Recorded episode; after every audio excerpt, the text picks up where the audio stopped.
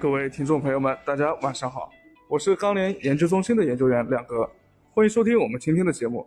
今天黑色系现货市场的价格总体平稳啊，当然期货市场还是有些波动的。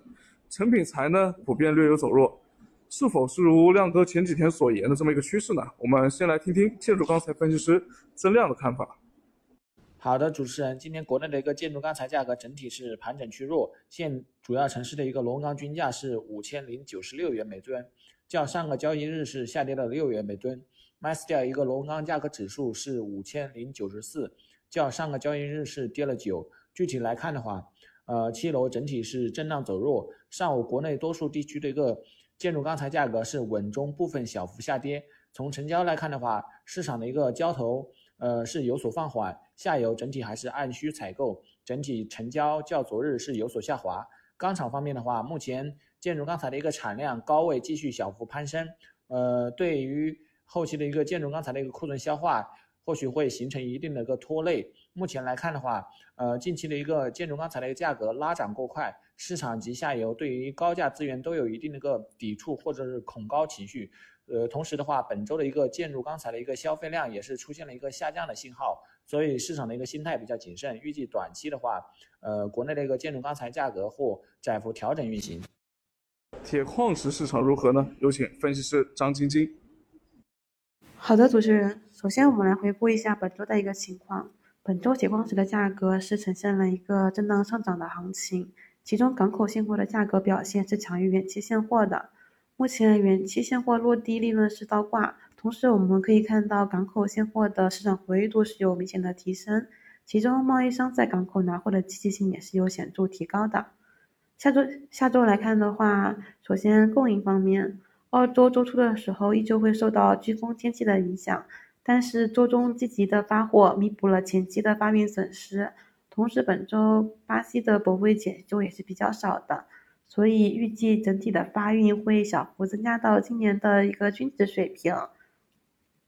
到港来看的话，根据前期的一个船期推算，会有一个小幅下降的可能，但是仍然会处于今年的中等偏高水平。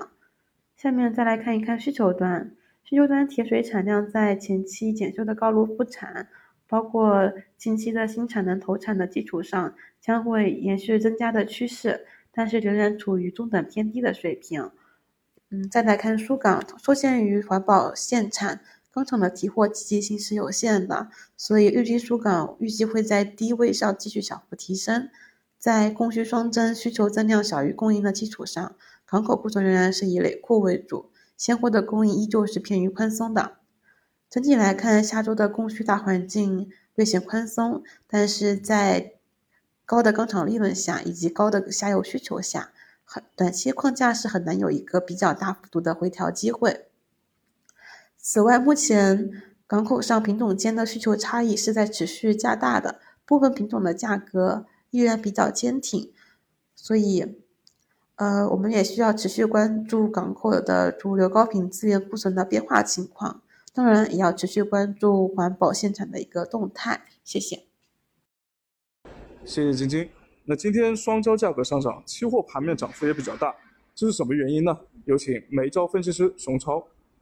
好的，主持人，那我们今天继续说一下这个双焦市场的一个情况。那么今天盘面的话，整个双焦的一个价格是大幅的上涨啊。首先，焦炭这边的话，现货迎来了这个首轮的一个上涨，那么已经有个别的钢厂口头答应这个第一轮的一个上涨。那么预估的话，下周主流的市场应该会陆陆续续的开始涨第一轮的一个价格。那么这一轮焦炭上涨的话，主要有几个原因啊。首先的话，由于这个环保限产的一个影响，我们可以看到山西的整个产量在下降啊，包括河北的一个产量也受到这个环保限产的影响啊。那么其次的话是贸易商进场买货啊，把这个库存开始往港口去转移。山西的现在的一个整个焦化的库存降得非常的明显，所以最近的需求在改善啊。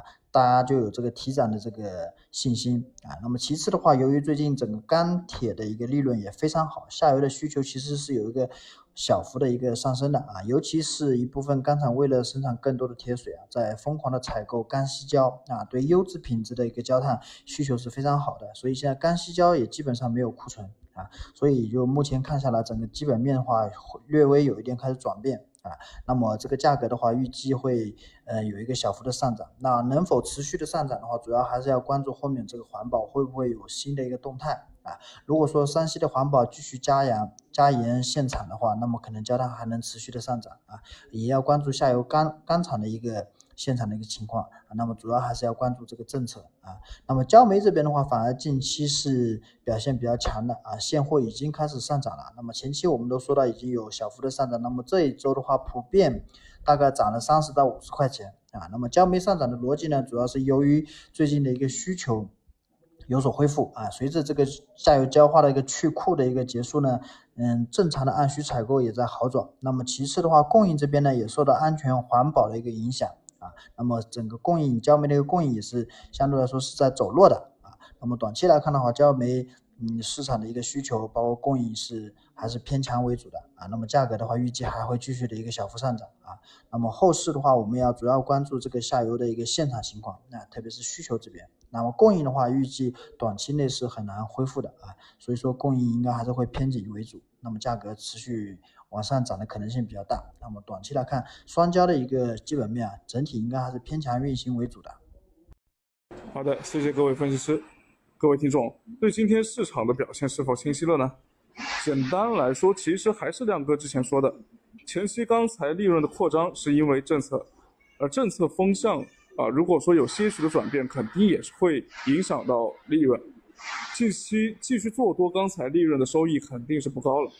期货市场上一定都等着做空利润机会啊，至少在实际消费走弱之前，这个仍然是当前各品种这个价格的核心逻辑。呃，感谢大家对我们节目的支持。